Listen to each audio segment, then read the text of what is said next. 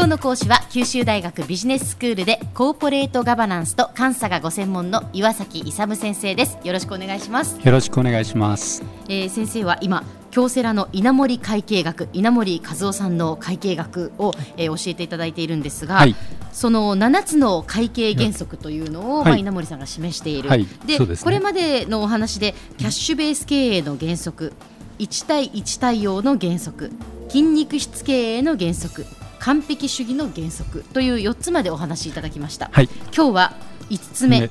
ダブルチェックの原則そうですね、はい、ダブルチェックというのは、まあ、要するに1回のチェックじゃなくて、まあ、2, 2回チェックしようと、えー、2回以上チェックしようということなんですけれども、はいえー、要するにですねあの一人でやると不正が起こりやすいってこれ誰でも分かるんだけどだから他人の目でですねもう一回確かめると。これを入れていこうと。いうと、え。ーまあ、不正は起こりづらいですよね、だからあらゆる経営について経営のあらゆる側面について、まあ、2回というか他人の目を入れながら、えー、していこうということです、はい、でどういうところ何のためにやるかということなんですけども、要するにあの心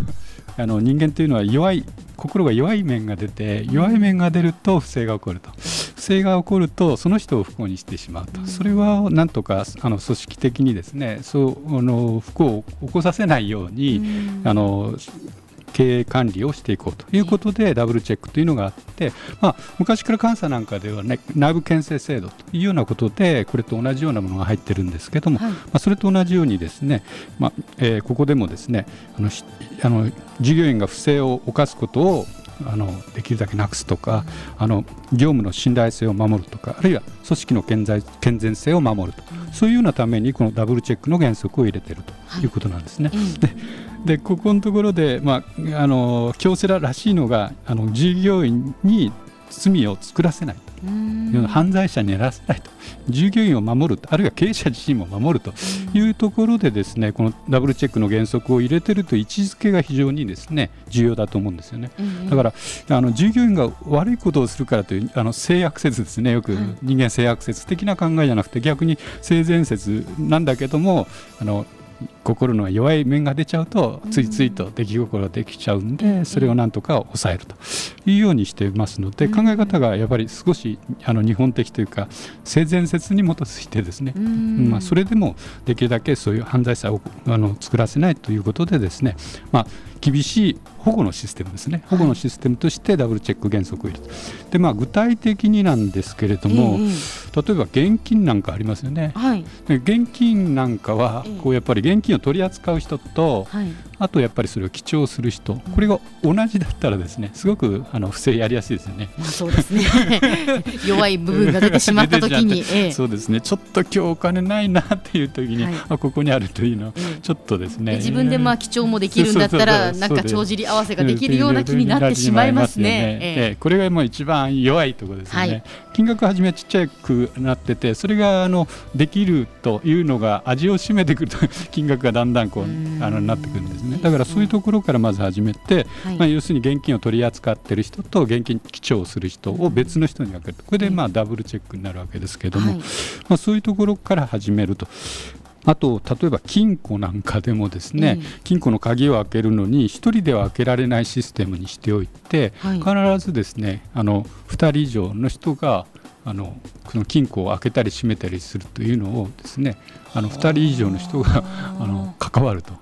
いうシステムにしておかないとですね、まあ、ちょっとあのあの人数がかかってあの必要で不合理みたいな感じするんですけど、まあ、不正の防止するという観点からやっぱり金庫って一番重要な心臓部分ですから、うん、やっぱりそういうところもですねやっぱり開け閉めするとかちゃんとこれあるべきものがちゃんと例えば印鑑とかいうのがしまってあるとすればそこのところにちゃんとあるというような。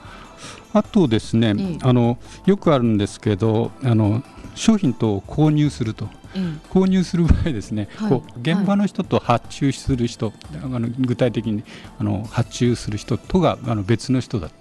あの現場の人が直接発注するとですね現場の人と向こうの人が仲良くなってですね何かこう悪いことをまあ、そういうのを防ぐという意味でですねあのこう現場の人が何々が必要だよということを、まあ、挙げて、えーと、請求書みたいなこういうが必要だよというのをあのこうその発注元に発注するところに出してそれをですねあの具体的にこう発注するところの人があのあの発注先っていうかのところにあのちゃんと伝票等を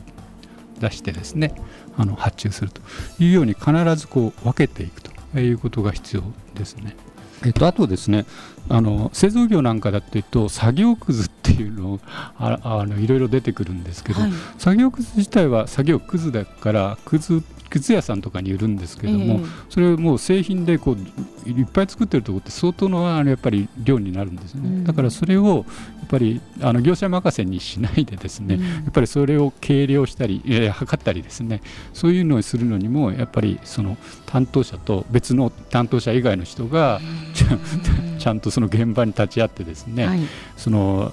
測るのにちゃんとしてあの計量が正しくあの計量されているかどうかとかで代金がちゃんとあのうまく支払われている受け払いされているかどうかとか、うん、まあ、そういうところまでちゃんとチェックしていくと、はい、でそういうふうにしてですね 不正が、まあ、細かいところなんですけど、起こらないようにするというようなことが必要です。よ、はい、あとですね売掛金借掛金の管理ということなんですけども、はい、まあ、物を売ったり買ったりしたときに、うん、まあ、現金であれば全然問題ないんでしょうけども、売掛買金があるんですけどもそのあれその両者をですねあの管理を別々にすると。で例えば売掛金なんですけど売上のセールスマンが当然あのあの商品を売ってですね、その売ったものをあの 普通現金で売れればいいんだけど、まあ、あの賭けで売ってくると。いう場合についてはこんだけの賭けが発生しましたよということを経理に言ってですねそこのところがまた別の人が管理する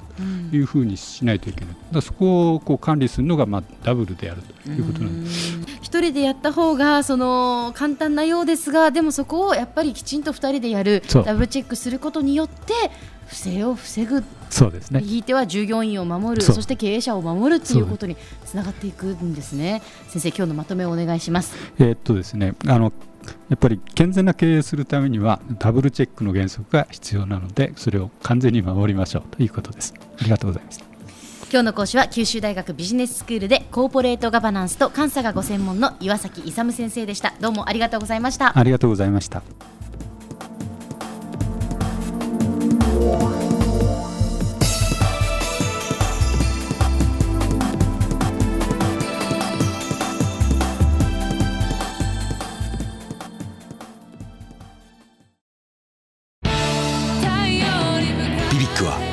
州で生まれ九州の人たちに光を届けています。